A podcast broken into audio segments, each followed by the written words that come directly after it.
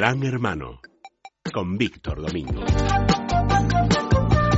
Víctor Domingo, Internet ha llegado a todas partes menos al mundo electoral. Al mundo electoral, efectivamente. Es, eh, es curioso porque ya aquí hemos tratado cuando el ministro del Interior presentó el DNI 3.0 que tenía, vamos, aquí expuse algunas de las dudas que, que, había en ese momento a la hora de la, a la, hora de la presentación y efectivamente eh, están surgiendo problemas, surgió problemas en las, las eh, elecciones andaluzas eh, manifestadas, denunciadas por el partido Vox con respecto a unas elecciones, elecciones en, que hubo allí en Sevilla. Sí, es que hemos descubierto, gracias a la denuncia que puso Vox, que es que las juntas electorales provinciales no recuentan los votos. Dices, no, no es posible. En una democracia no se recuentan los votos. No se recuentan los votos y se da pie a que un señor llame por teléfono de los, de los datos eh, que él crea convenientes, que puede,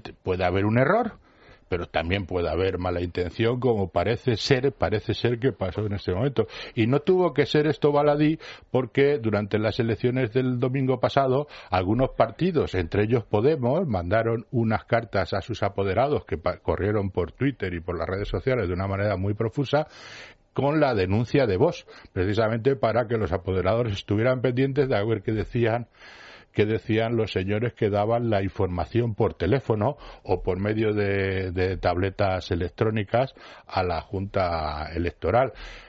Entonces, ¿cómo podemos solucionar esto? Bueno, pues es una cuestión, una cuestión que nosotros venimos diciendo hace mucho tiempo. Con la utilización del voto telemático o con el DNI electrónico, este, todo este tipo de cosas eh, podrían podría evitarse. evitarse de una manera absolutamente clara. No solo eso. Voy a, voy a aprovechar eh, que estoy revolucionario hoy y ya que usted plantea eso, yo voy a ir más lejos.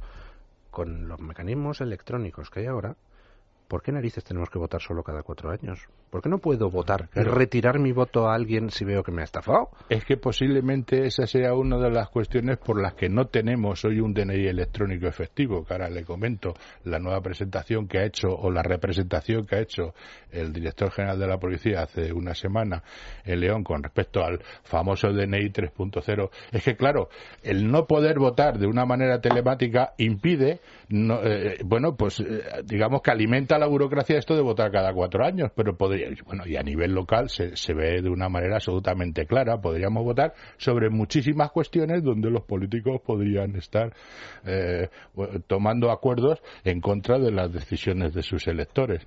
En la posibilidad de votar telemáticamente sin tener que desplazarte, que yo no digo que la gente no vaya a un sitio y haga, digamos, la, escenografía de meter el, el voto en la urna, que es muy bonito, pero es que se puede votar porque tú estás identificado ante la ante la administración. y no puedo pagar los impuestos con mi DNI y tal, pero no puedo. No, es que tampoco los impuestos, porque es que de los DNI, de los 40 millones de DNI electrónicos que se han repartido, solamente 70.000 personas lo han utilizado o lo han podido utilizar porque es una cuestión muy compleja. Y lo digo yo que estoy en la Asociación de Internautas y que tengo una cierta. Eh, soy asiduo a esto y no tendría por qué decir, y decir que es complicado, pues a lo mejor puede, puedo parecer. es complicado para usted, ya pues para otros pues no vamos. de hecho, 70.000 personas. En cambio, muchos ciudadanos en este país presentan efectivamente la declaración de la renta con la firma electrónica.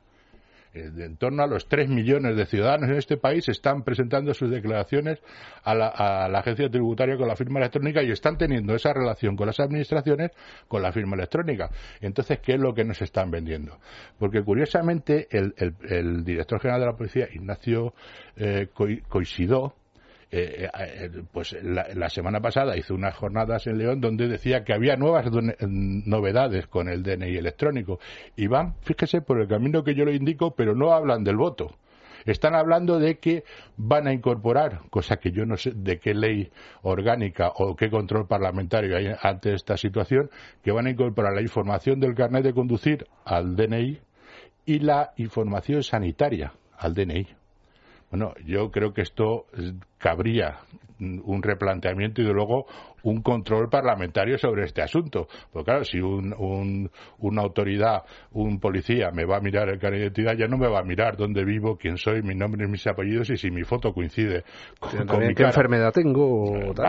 y, sobre todo, el, el peligro que tiene esto es que si no está absolutamente reglamentado y hay un control eh, parlamentario democrático, eh, es que hay un cruce de bases, un cruce de base de datos entre la información sanitaria y la información ciudadana y el carnet de conducir ya estamos mezclados y es que esto no lo hace la policía.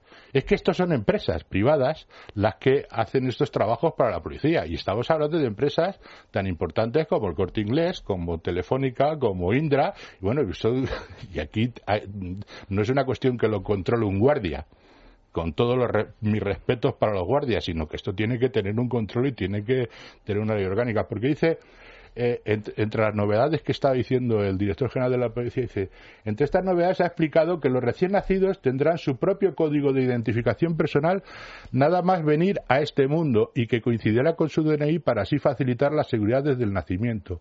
Además, los menores, que hasta ahora no están obligados a estar identificados con el DNI, también estarán más protegidos en Internet y sobre todo a la hora de hacer uso de las redes sociales.